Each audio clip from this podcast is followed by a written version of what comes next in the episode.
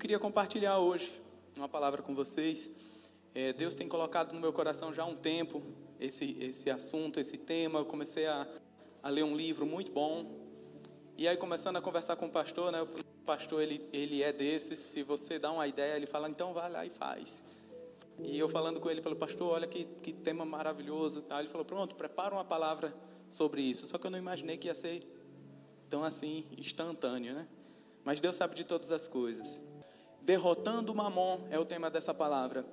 Mamon é uma potestade, né? é um, um demônio que Cristo falou sobre ele. A gente vê poucas vezes a Bíblia falando sobre isso e nós não estamos aqui para aprender sobre o concorrente. Nós estamos aqui para aprender cada vez mais sobre Deus, mas Cristo sim fala sobre esse essa, essa, essa potestade, né, essa entidade que atua no dinheiro, que atua nas nossas vidas, que prende as nossas vidas através disso. E nós esquecemos.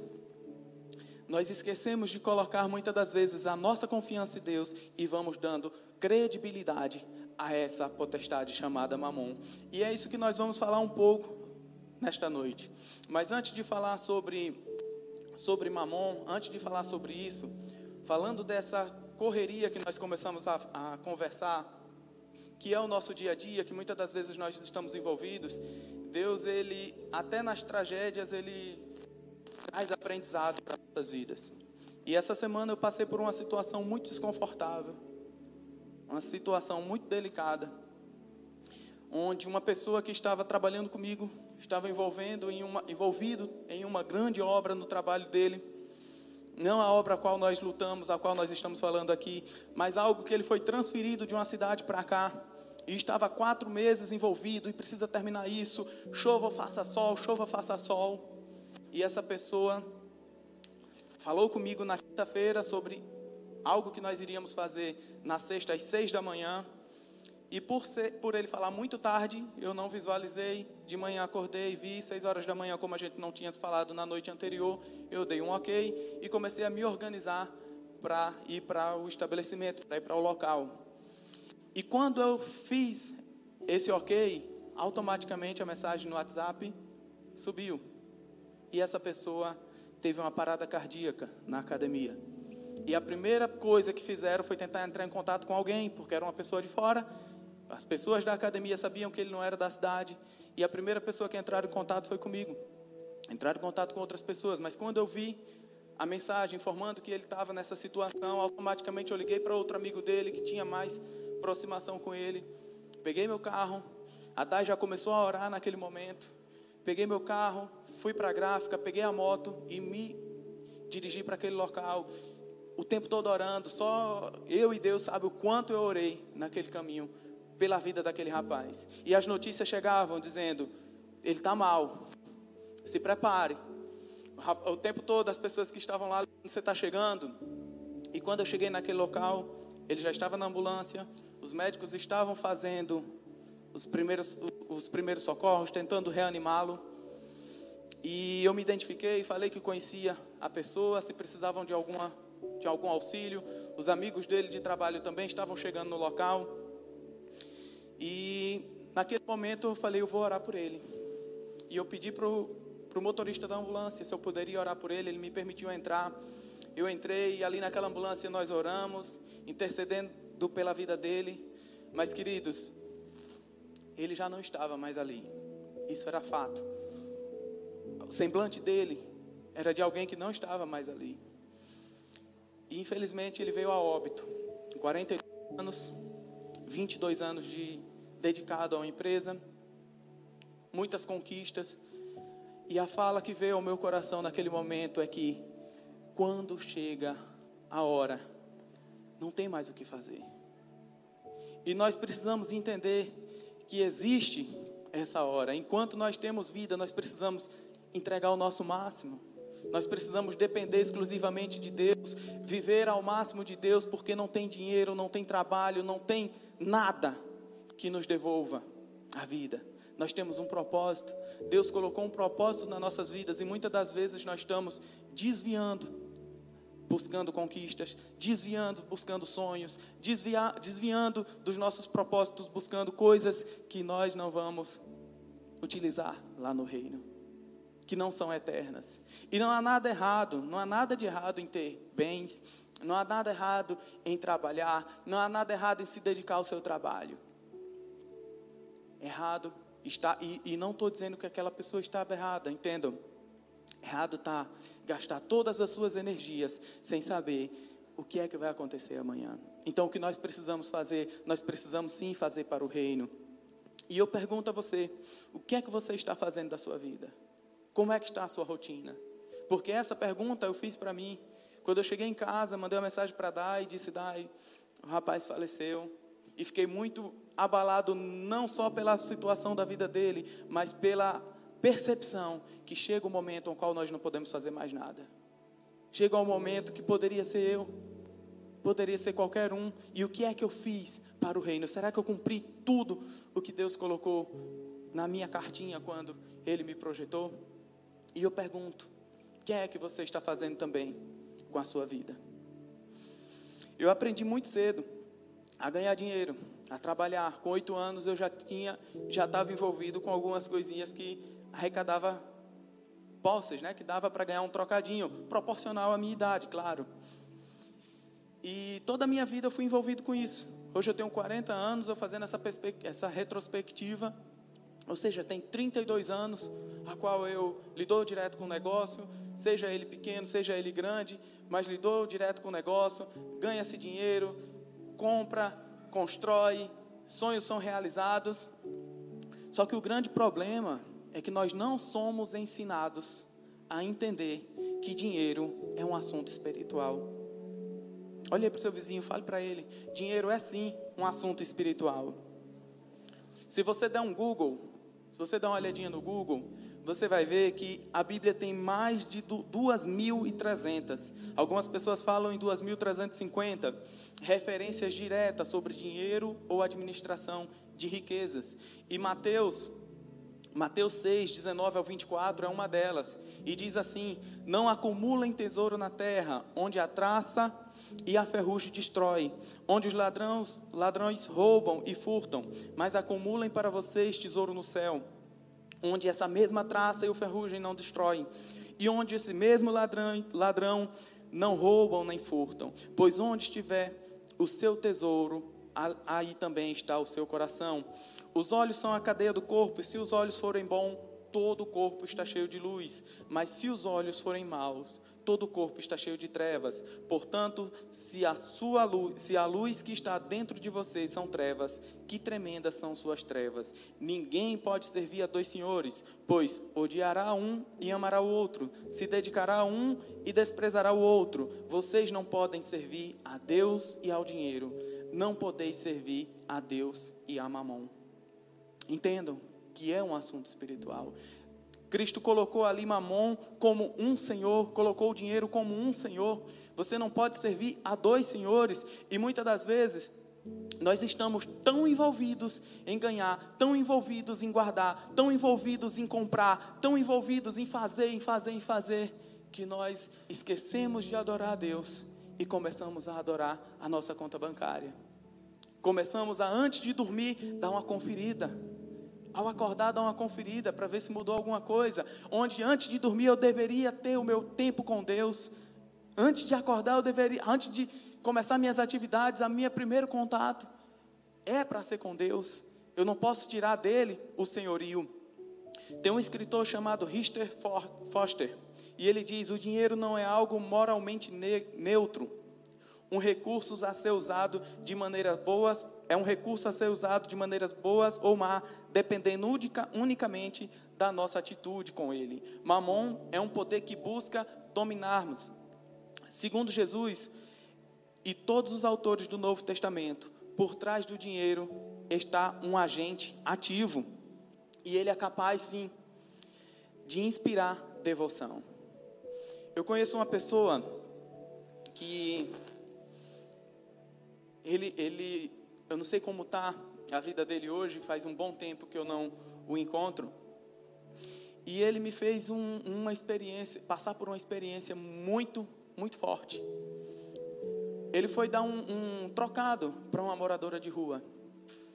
E na hora estava chovendo, estava frio, era quase meia-noite. E na hora que ele procurou na carteira para dar aquela, aquele trocado, aquele auxílio para aquela pessoa, ele viu que não tinha notas menores. E ele não reteve. Ele não voltou e disse que não tinha trocado. Ele pegou 50 reais e deu para ela. E todo mundo, estávamos em quatro no carro, todo mundo deu aquela olhada assim de: Uou, não, não se dá. Normalmente não se dá 50 reais num sinal. Aquela mulher quase teve uma parada cardíaca também do susto.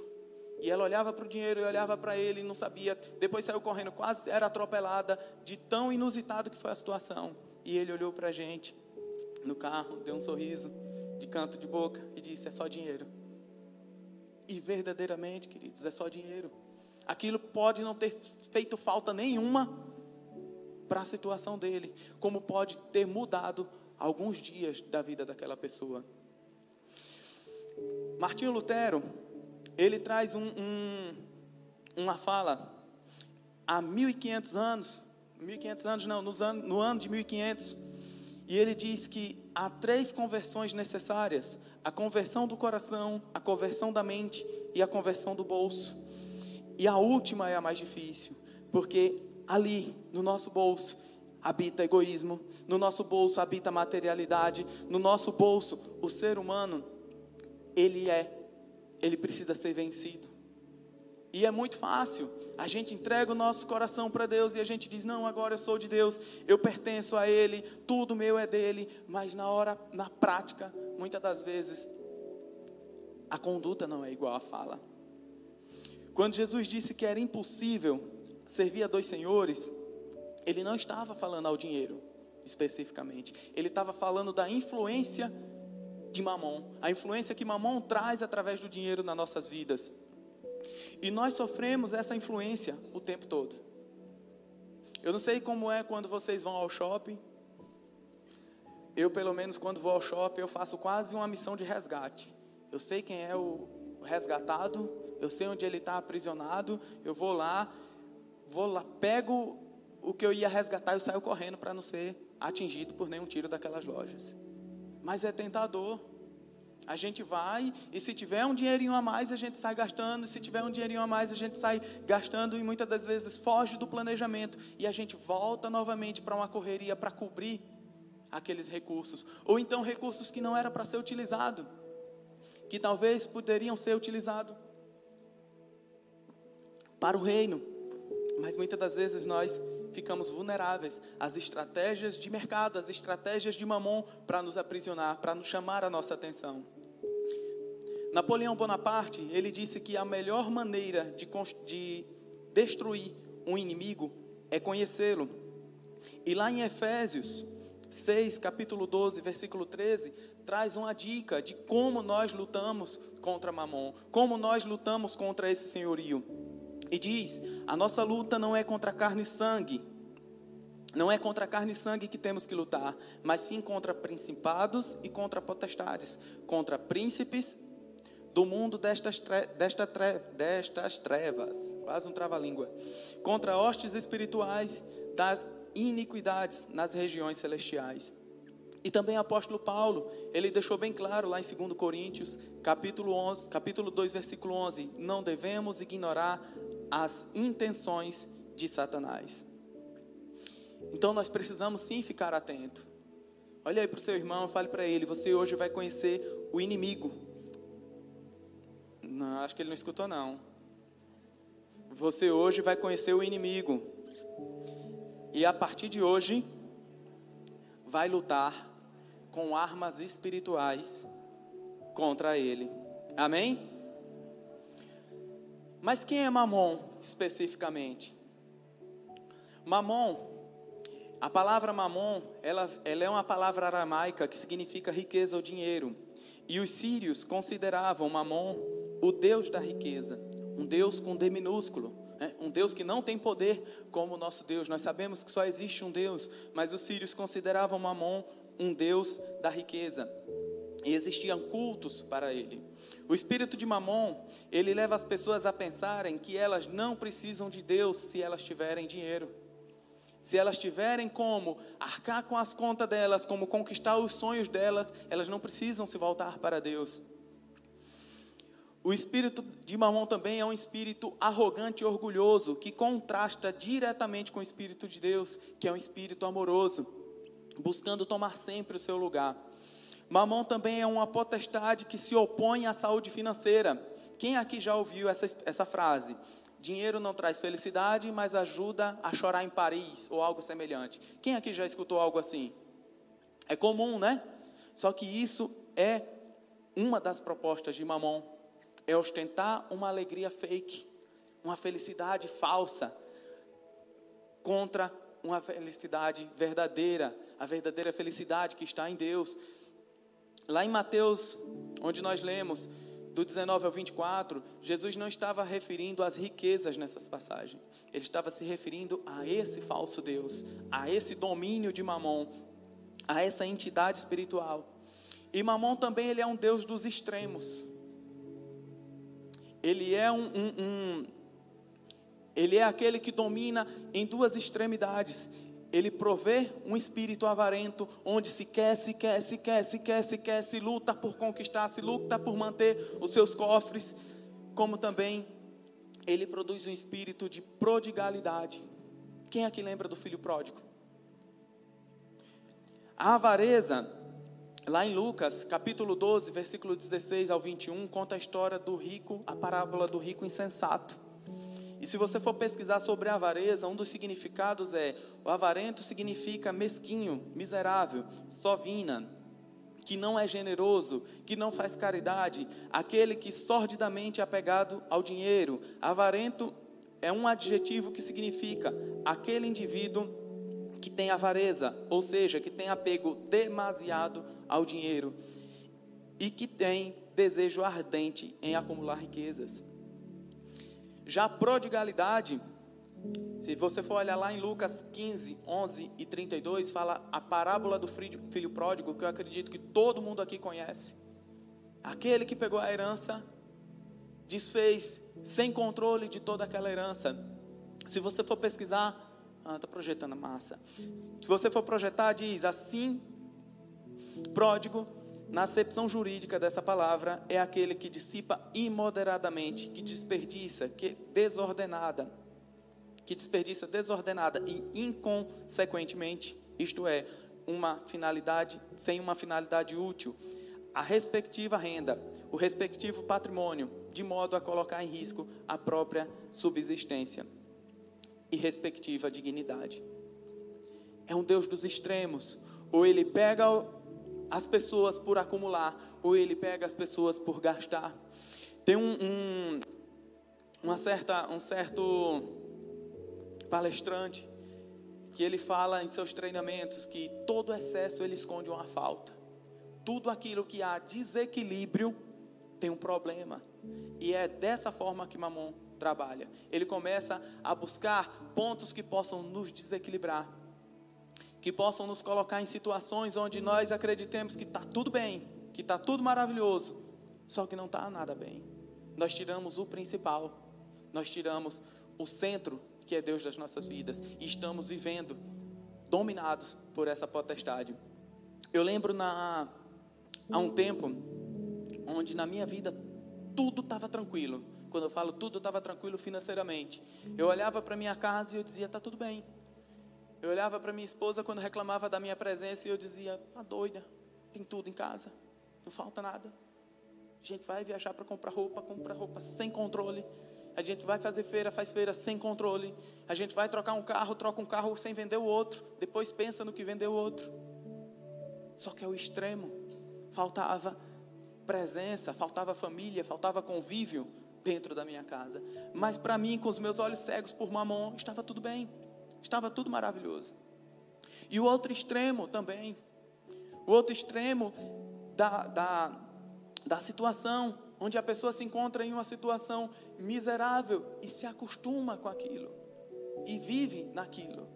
Que não há nada de mal, não há nada errado em ter bens ou estar numa situação mais, mais simples. Só que existem extremos. E estar numa situação de miserabilidade também é um domínio de mamon. Na palavra nós vemos que não podemos servir, amará, pois odiará a um e amará o outro. Se dedicará a um, desprezará o outro. Não podeis servir a Deus e a mamon, são opostos. Se eu amo a Deus, eu odeio a mamon. Se eu amo o que eu tenho, se eu começo a dar muito valor ao meu bolso, eu começo a odiar, a palavra é essa, a odiar a Deus. Não existe amar a Deus um pouquinho. Não existe amar a mamon, as riquezas um pouquinho. Se eu me dedico a um, eu desprezo o outro. Não tem como estar tá na balança em cima do muro. E Mamon, ele passa o tempo todo nos influenciando. Nós somos sim influenciados por Deus. Mas nós não podemos continuar vivendo servindo a Deus se nós estamos sendo influenciados por Mamon. E a ousadia de Mamon ela é tão grande que ela promete coisas que só em Deus nós temos. Ela promete uma identidade, promete segurança, promete significância, promete felicidade, promete alegria, promete paz. Você não já ouviu que dinheiro traz tudo isso? Mas isso nós não encontramos em outro lugar que não seja do Pai, que não seja herança de Deus para nossas vidas. E ele é tão ousado que até Jesus, o próprio Cristo, ele tentou dessas, dessa forma oferecendo reinos, oferecendo conquistas. Ele diz: se você tiver dinheiro, você seria uma pessoa mais feliz. Se você tivesse mais dinheiro, pessoas prestariam mais atenção em você. E a grande mentira: se você tivesse dinheiro, você poderia ajudar mais pessoas. E eu nunca vi Jesus dizendo: tenha dinheiro para servir, tenha dinheiro para fazer isso, busque dinheiro para ajudar aquela pessoa. Ele mandou ir.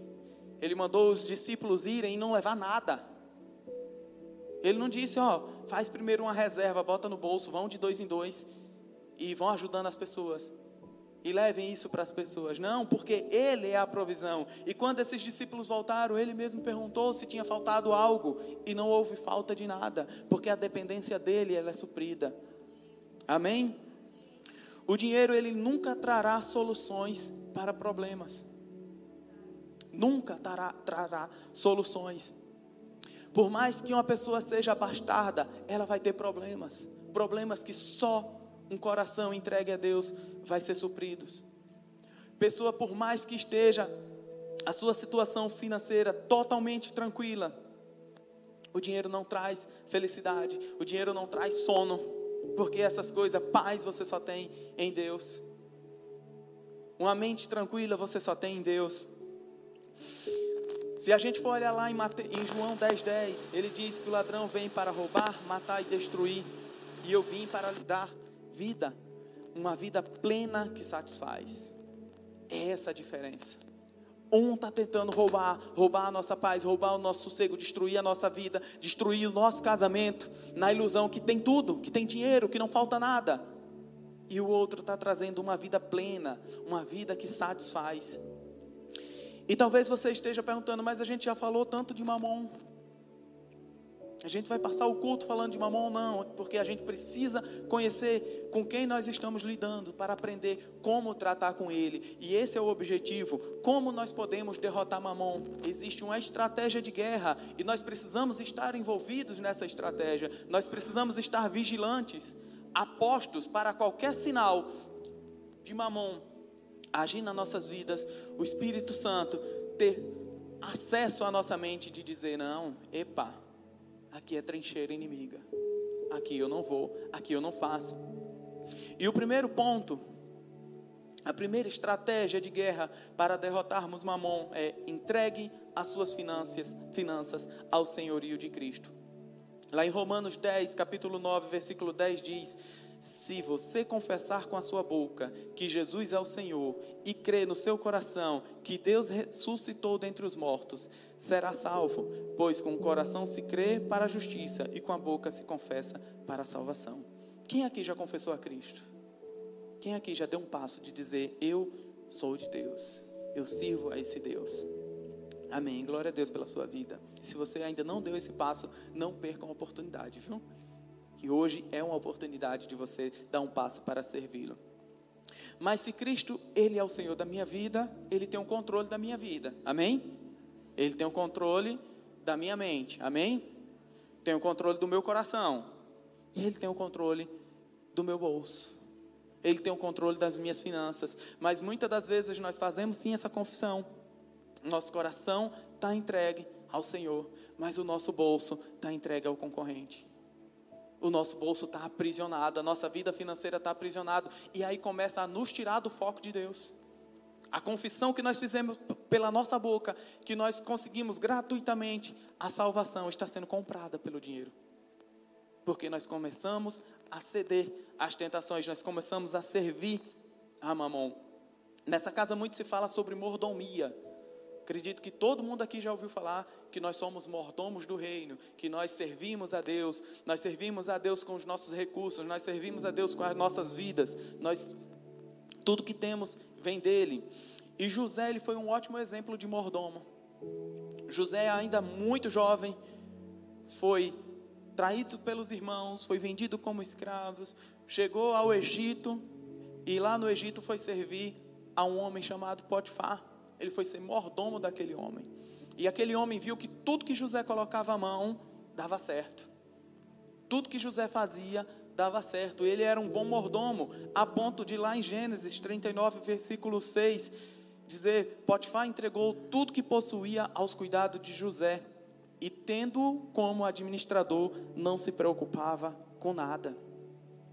Amém? Levanta sua mão assim, ó. Diga: Eu recebo a unção de José, de mordomia na minha vida. Em nome de Jesus. Amém. A gente não vê, a palavra não diz em nenhum momento que José murmurou por tudo que aconteceu na vida dele. Pelo contrário, José, nas suas atitudes, nós não vemos também falando que ele adorava a Deus. Nós não vemos falando que ele estava ali agradecendo a Deus. Nós vemos nas suas atitudes que até diante, diante da maior tentação, do maior problema que ele enfrentou, ele disse: Eu não posso fazer isso com meu Deus. José era um bom mordomo, ele servia, as atitudes de José adoravam a Deus. E esse é o segundo ponto. Tenha um estilo de vida de adoração. Tem um salmo número 100, que eu acho um salmo fantástico, versículo 4 e 5, ele diz: Entrem por portas, entrem por suas portas com ações de graças e em seus átrios com louvor. Dê-lhe graças, bendigam o seu nome, pois o Senhor é bom e o seu amor é leal, leal é eterno e a sua fidelidade permanece por todas as gerações. O salmo diz: dê-lhe graças. Seja grato pelo que Deus tem feito por você. Está passando uma situação difícil? Glorifique, agradeça a Deus. Dê glória a Deus porque está difícil hoje, mas você está vivo, você tem condições de buscar melhorias. As portas estão abertas do céu para derramar sobre você a bênção. A gente, quando murmura, a murmuração, ela é uma adoração também a Mamon.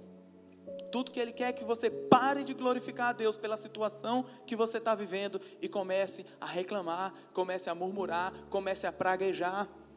E o contrário também acontece, a adoração, ela atrai a presença de Deus. E entenda, não tem como. Deus está presente e o inimigo também está presente.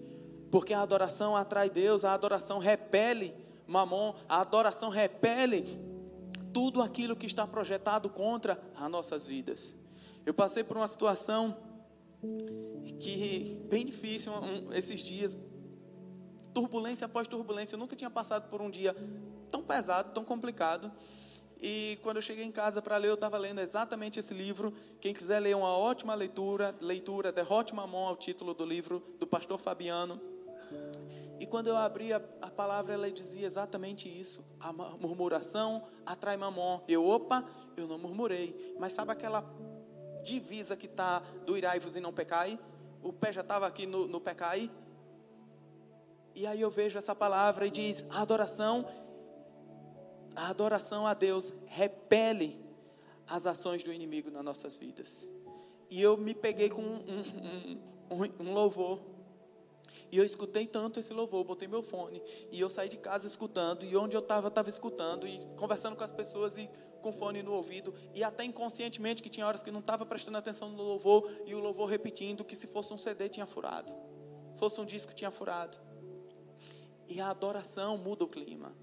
A adoração muda o nosso sentimento. O dia continuou difícil, continuou, mas as coisas foram melhorando a ponto de à noite o cansaço estava ali, o, o desgaste estava ali, mas a certeza que as nossas guerras nós vencemos adorando aquele que luta por nós. Amém?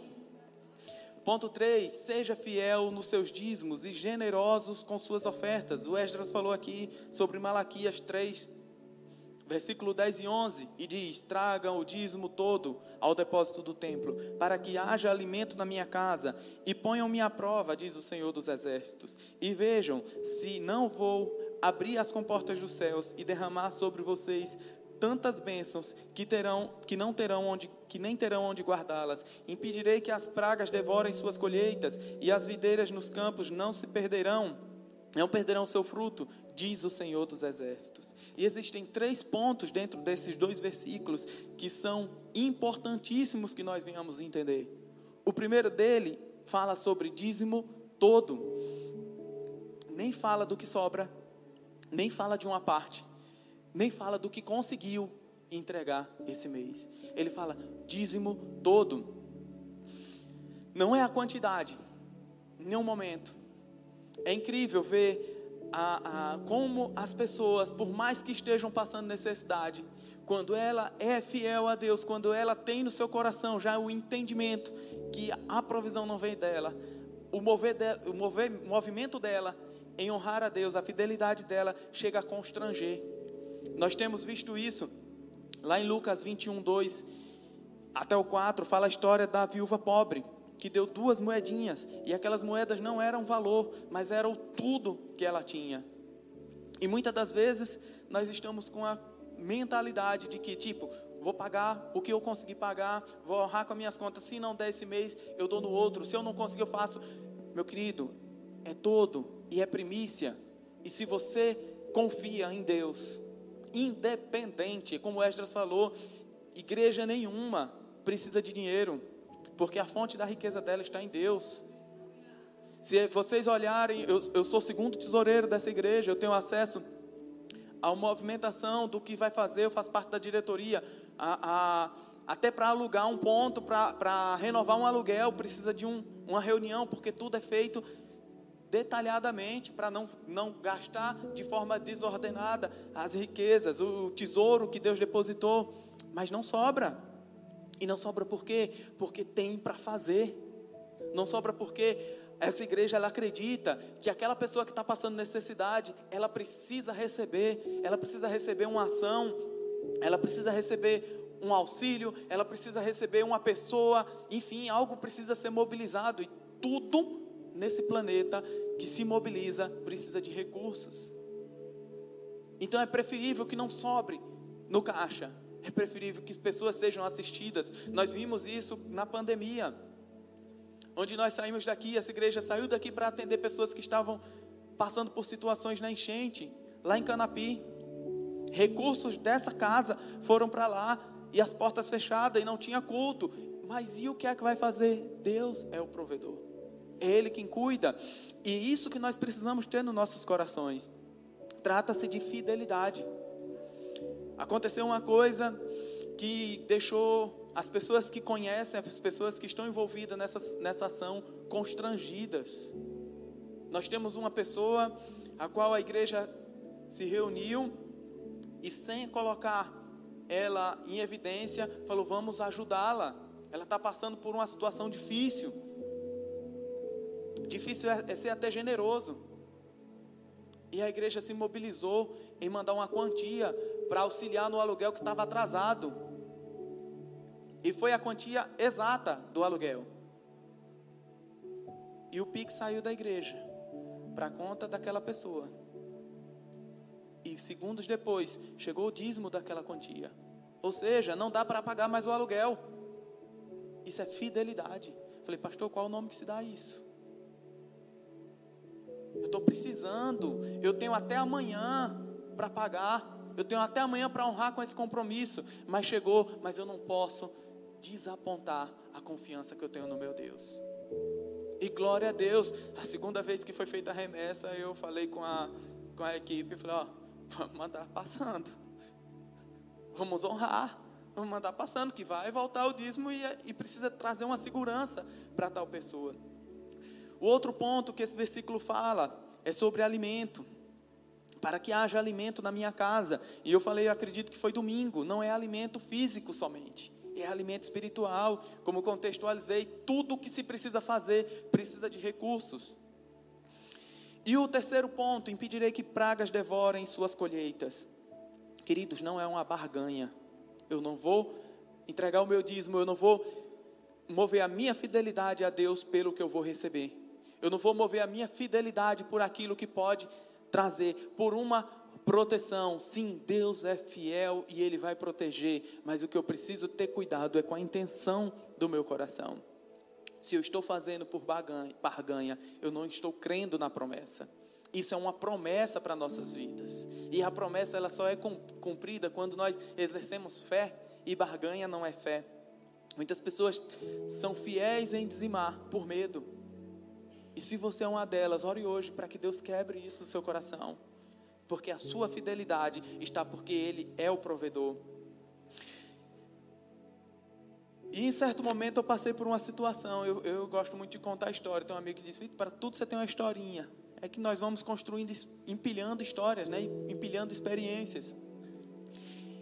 Eu já pertencia a essa igreja, eu era muito fiel em tudo aquilo que, que chegava na minha mão, em dízimo, em oferta, generosidade, mas a minha cabeça passava o seguinte pensamento: não, comigo não vai acontecer nada porque eu sou dizimista.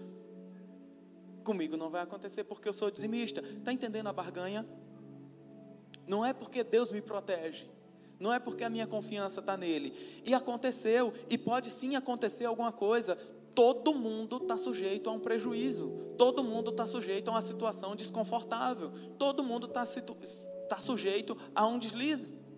E não é porque você é dizimista, não é porque você é generoso que você está livre. Mas o que está acontecendo em tudo aquilo é que é o importante. Eu tinha em 2007, 2007, eu comprei uma cinquentinha, uma Trax vermelha. Era todo o, o meu bem, era todas as minhas posses. E aquilo ali foi uma, uma conquista, porque eu, eu andava muito. Quem conhece aqui Bebedoura, ladeira do Calmon, eu todos os dias fazia esse percurso, viu? Respire para você não cansar. Eu descia a ladeira do Calmon, pegava a linha do trem, não pegava o trem não, pegava a linha, ia ao centro. Chegava no centro, eu atendia os meus clientes, que eram os taxistas, e eu vendia cartãozinho de visita para os taxistas, com aquele computador e aquela impressora que aquela senhora me deu. Aquela senhora abençoou a minha vida, proveu em minha vida. E ali no centro, quando terminava, eu ia até a Americana, que tinha outros pontos de táxi ali. Pegava a Americana, Praia da Avenida, cuidado para não se perder. Ia sentido Jaraguá. Jaraguá, ia sentido a Pajuçara. Ia sentido Ponta Verde. Zigue-zagueando, sentido Ponta Verde. Pegava a Ponta Verde, ia até o posto 7. Do posto 7, subia João Davino. Quando chegava na João Davino, voltava para o shopping Maceió. Não sei se vocês lembram que ali em frente ao shopping Maceió era um monte de táxis à tardezinha e era esse horário que eu chegava lá. E não dava para fazer isso de ônibus, porque não tinha como. Você não vendia no ônibus, né? Tinha que vender a pé. E todos os dias eu era magro, magro, magro, mas era de andar mesmo. Eu casei com essa moça aqui, Deus tocou nos olhos dela, para ela não me enxergar direito. Eu pesava 49 quilos.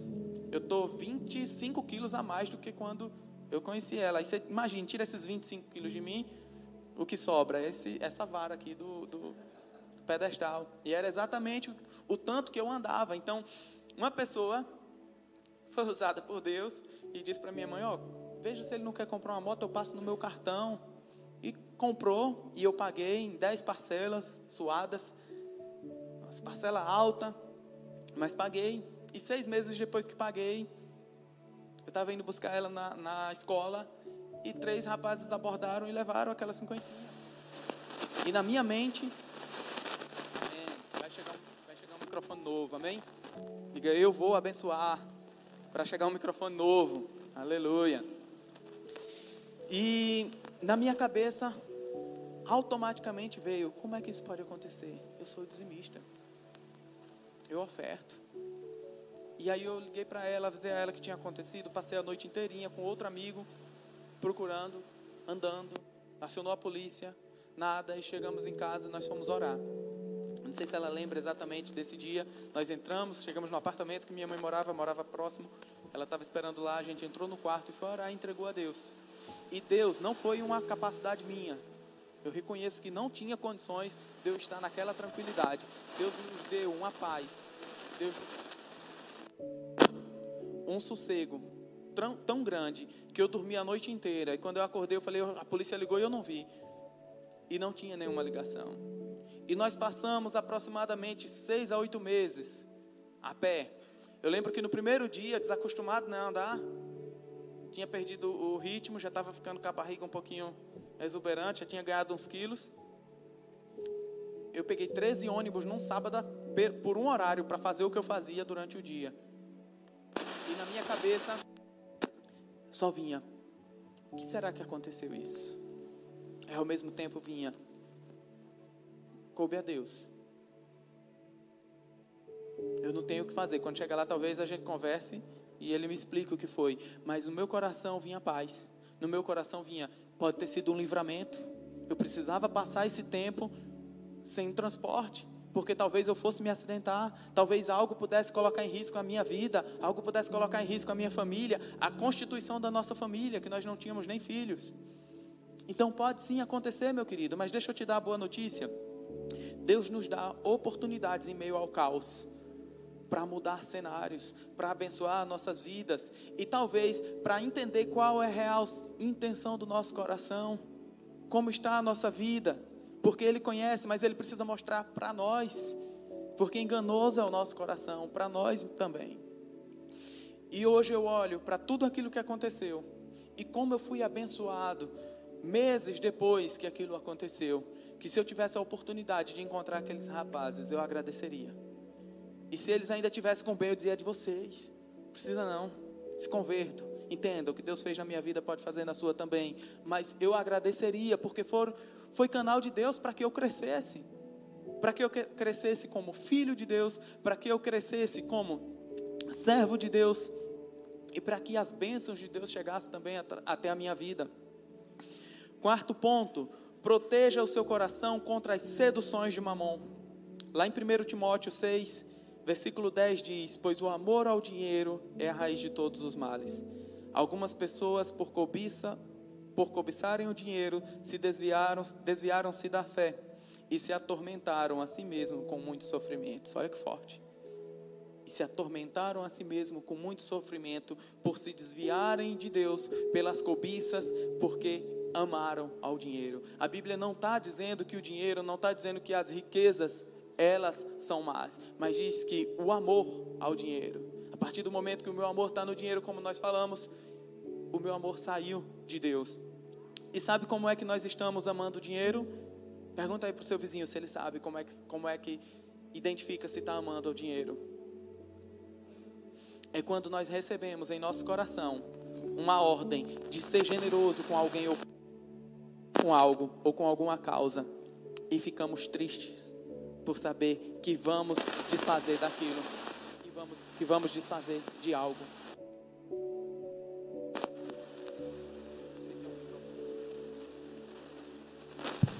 Amém, aleluia.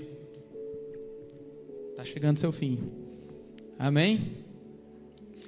Eu saber, eu ter a consciência que o meu coração ele está em alegria, em saber que eu vou ajudar, em saber que eu vou fazer algo.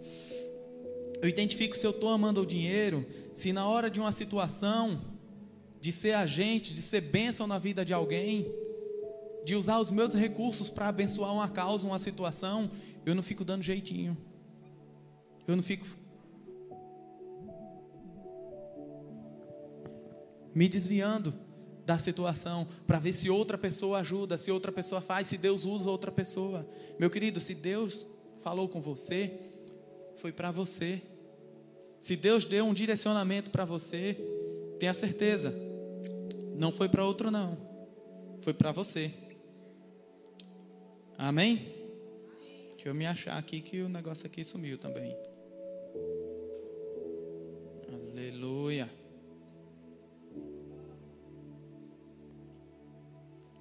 Pronto, tomou vida própria o cidadão.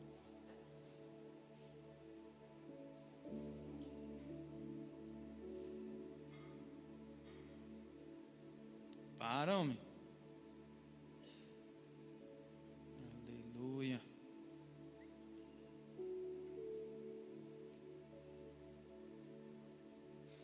Fica aí comigo, viu? Não vai embora não, que eu não sei o que foi que aconteceu aqui na tela não. Não sei se se sujou, se mas ele não está. Amém.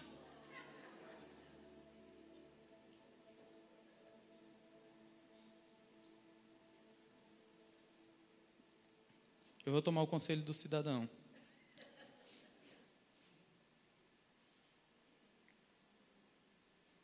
Deixa eu fechar aqui. Amém.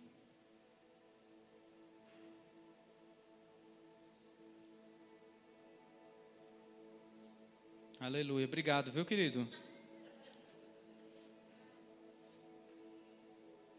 Deixa eu voltar aqui para onde eu estava. Só um minutinho. Amém. Achei.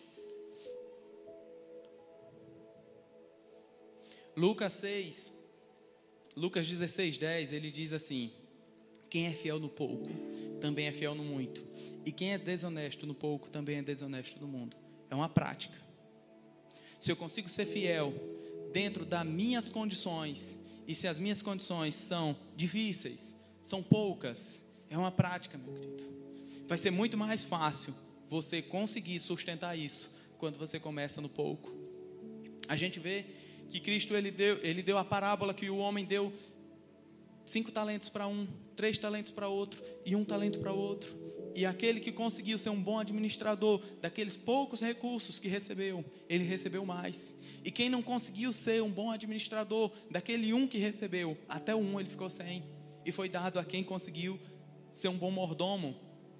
Quando aqui nessa casa inicia qualquer campanha, qualquer movimento, e não, não falo isso para para honra minha, porque toda honra e toda glória é para Deus e a nossa nosso tesouro nós estamos construindo no reino eu faço questão de ser um dos primeiros a participar, porque eu entendi que a minha riqueza, a, a, os meus recursos, eles não são meu, eles só estão sendo administrados por mim.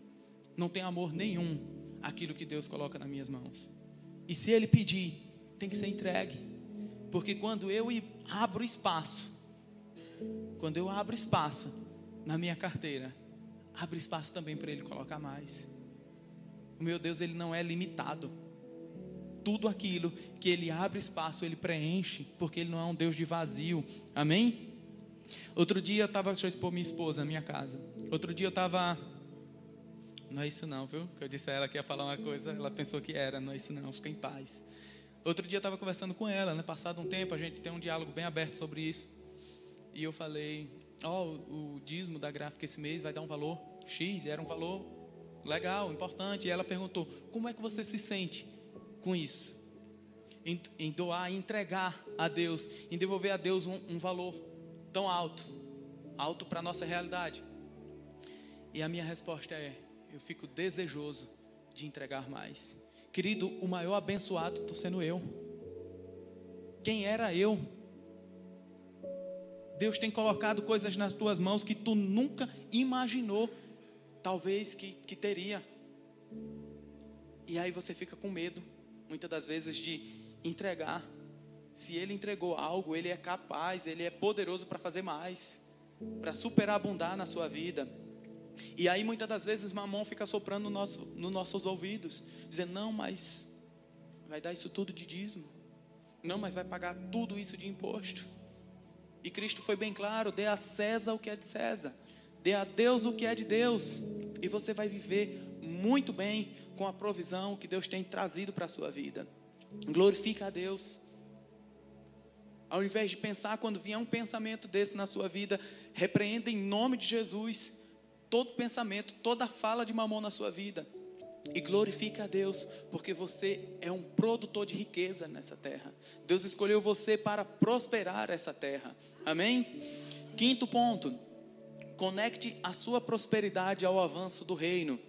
2 Coríntios, capítulo 9, versículo 10 diz: Aquele que supre a semente ao que semeia e pão ao que come, também lhe suprirá e aumentará a semente e fará crescer os frutos da sua justiça. Pastor Carlito Paz, pastor presidente da igreja da cidade, ele tem uma fala e diz: A generosidade sempre acompanhará a vida dos prósperos e a avareza sempre acompanhará a vida dos miseráveis. E isso é uma verdade absoluta. Quanto mais eu retenho, quanto mais eu prendo, menos eu tenho. É uma matemática que não que não funciona. E isso é uma triste realidade. Porque se todos nós dessa casa fôssemos fiéis a Deus nos nossos dízimos e as nossas ofertas, a gente jamais precisaria sequer de campanha. Se fosse fazer uma ação, não precisaria juntar recursos, não precisaria levantar clamor, não precisaria fazer movimentos que se faz hoje. E glória a Deus por esses movimentos que nos colocam a engrenagem a funcionar. Mas não precisaria. E muitas das vezes nós vemos pessoas querendo administrar os dízimos e as sementes. E entenda uma coisa, lá em Malaquias 10, 3:10 diz: "Trazei todos os dízimos ao templo, ao tesouro do templo, ao depósito do templo". O dízimo é designado para a igreja. A igreja vai ser sim guiada pelo Espírito para usar da melhor forma. A oferta não. A oferta você pode fazer o que você bem entender com ela. Você pode abençoar a quem você quiser e você vai sim ser abençoado pela oferta que você dirigiu para o fim que seja. Mas dízimo ele foi feito para entregar na casa do tesouro e nós não estamos falando disso porque essa casa quer que você seja dizimista. É uma bênção na sua vida. Essa casa ela é só uma consequência. Quem precisa ser abençoado é você. As bênçãos de Deus precisam sair correndo atrás de você. Porque essa casa já tem provedor. Amém?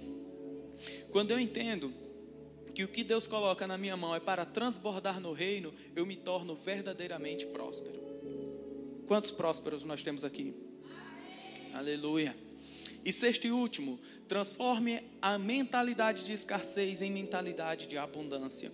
Lá em Romanos capítulo 12, versículo 2 diz: Não vos conformeis com este mundo, mas transformai-vos pela renovação da vossa mente, para que experimenteis qual a boa, agradável e perfeita vontade de Deus. Mudança de mente. Um escritor chamado Robert Allen, ele diz: Eu não acredito que existam pessoas destinadas à riqueza ou à miséria Existem pessoas que escolhem ter mentes miseráveis ou mentes prósperas. Escolha no que você está pensando. Comece a guiar os seus pensamentos. Se chegar um pensamento que não é bênção de Deus, que não fala de generosidade, que fala de você segurar, ao invés de você liberar, ao invés de você abençoar, meu querido, repreenda. Filipenses 4:8 diz: Finalmente, irmãos, tudo que for verdadeiro, tudo que for nobre, tudo que for correto, tudo que for puro, tudo que for amável, tudo que for de boa fama, se houver algo excelente ou digno de louvor, pensem nessas coisas. Eu ouvi uma frase que eu não sei de quem é, não, não, não consegui identificar qual é o autor dessa fala, mas é muito forte. Ele diz que, como crentes, corremos riscos de sermos príncipes que vivem como mendigo, simplesmente por acreditar que a provisão de Deus não chega nas nossas vidas, por ficar mendigando. A palavra diz que os filhos deles não mendigarão pão. E existe dois tipos de pensamento que nos impedem de ter uma vida abençoada. É um pensamento, uma mentalidade de miséria. Na mentalidade de miséria, você é levado a ficar com vergonha da prosperidade. Quantas vezes eu fui escravo dessa mentalidade, mesmo tendo recursos. E quando alguém falava de alguma coisa, comprou um bem, não, mas é porque foi parcelado, não estou pagando ainda. Não, meu querido, foi Deus que me deu, glória a Deus, e Ele tem mais para me dar. Comprou um terreno, o próximo vai ser uma chácara, assim Ele queira, e glória a Deus. E às vezes está choramingando por não ter as condições necessárias. E se não está tendo condições agora, nesse momento, é glória a Deus pelo que tem e crendo nas promessas de um amanhã. A outra, outra mentalidade que nos impede de ter uma vida abençoada é a mentalidade de orgulho. E essa é o outro extremo. fui eu que consegui. Eu tenho meu carro porque eu trabalhei. Eu tenho minha casa porque eu trabalhei. Eu tenho isso porque eu trabalhei. Eu consigo almoçar em um determinado lugar porque eu mereço, porque eu trabalhei. Você não merece nada. É tudo bênção de Deus na sua vida. O que nos cabe é glorificar. Eu tenho isso sim porque Deus me deu. Existe também a mentalidade da abundância, que é a gratidão. E na mentalidade da, da abundância, em tudo nós glorificamos a Deus. Em tudo nós fazemos questão de colocar um holoforte. Olha, foi Deus que me deu. Eu tenho essa bicicletinha Monarch, foi Deus que me deu. Eu tenho o meu caminhão ao qual eu, tra eu trabalho, foi Deus que me deu. Estou pagando porque Ele está provendo, comprei à vista porque Ele me abençoou. E glória a Deus. E é nessa mentalidade que nós expressamos a nossa gratidão. Se você for um administrador sábio, se você cuidar bem do que Deus tem colocado na sua mão, se você for fiel e generoso, não tem como evitar, você vai ter uma vida abençoada. São princípios e Deus ele não volta atrás com a palavra dele, os princípios que ele, que ele estabeleceu são eternos. Amém? É uma fórmula simples. Quanto mais eu dou, quanto mais eu semeio, mais eu colho. Quanto mais eu abro a minha mão, mais a minha mão fica cheia. A conta de Deus ela é diferente do que do que a conta dessa terra diz, do que o mamão diz. Mamão diz: acumule para você ter mais. Deus diz: seja generoso que eu vou colocar em suas mãos os tesouros dessa terra. Amém? Queria te convidar a ficar de pé. Deuteronômio 8,18 diz assim: Mas lembrem-se, se o Senhor, mas lembrem-se do Senhor, do seu Deus, pois é Ele quem lhe dá capacidade, é Ele quem lhe dá capacidade, meu irmão, de produzir riquezas, confirmando a aliança que jurou aos seus antepassados, conforme hoje se vê. Queria te convidar a fechar os seus olhos. Meu querido, foi Deus que te deu dons e talentos específicos. Dons e talentos que talvez só você tenha. Capacidade de produzir riqueza, como a própria palavra diz. Te nomeou mordomo e colocou tudo que você tem hoje em suas mãos para que você administrasse. E talvez a única coisa que está faltando na sua vida, a única coisa que está precisando ser ajustada, é a intenção do seu coração. E é essa intenção do seu coração que Deus quer tratar nessa noite. O que foi que Deus falou com você? O que foi que Deus tocou no seu coração nessa noite? Você tem sido um bom mordomo do reino? Hoje é dia de entregarmos por completo o senhorio das nossas vidas. Hoje é dia de dizer, em cima daquilo que Martinho Lutero trouxe lá em 1500, que a última coisa que é o bolso é a maior onde se tem a maior dificuldade de se converter, é dia de dizer, Pai, eu me converto por inteiro. Eu sou teu. Hoje é dia de renovar um voto contigo, Senhor. Teve um dia assim que com a minha boca eu confessei que o Senhor era o meu Senhor, mas hoje eu quero te dizer que eu sou teu por inteiro, eu sou teu por completo. É dia de pedir perdão, meu querido. Comece a pedir perdão a Deus. Se em algum momento você foi egoísta, se em algum momento você quis manipular as suas as situações através de dinheiro, através do que você tem, se em algum momento você negligenciou o senhorio de Cristo na sua vida, dando mais importância às coisas, aos tesouros que estão nessa terra e negligenciando o local onde nós passaremos a eternidade. É dia de pedir perdão, Paizinho. Nós te pedimos perdão, Senhor. Se em nosso coração, ó Pai, habitou, habitou orgulho, Senhor. Se em nosso coração habitou inveja, Pai. Nós pedimos perdão, Deus, e declaramos que é um novo tempo nas nossas vidas. Nós queremos estar livres da opressão de Mamon. Nós queremos estar livres, ó Pai, dos direcionamentos, ó Pai, contrário à tua vontade nas nossas vidas. Nós queremos estar livres da nossa mentalidade, Senhor. Nós queremos sim ter a mente de Cristo, ter a tua mente, ó Pai, reinando nas nossas vidas, ó Pai, pensando, ó Pai, através de nós, em nome de Jesus Cristo. E eu quero que você ore. Eu quero que você abra sua boca. Você decida a partir de hoje que não ouvirá mais a voz de Mamon tentando seduzir, tentando te dar direcionamentos, tentando dizer o que você deve ou não fazer.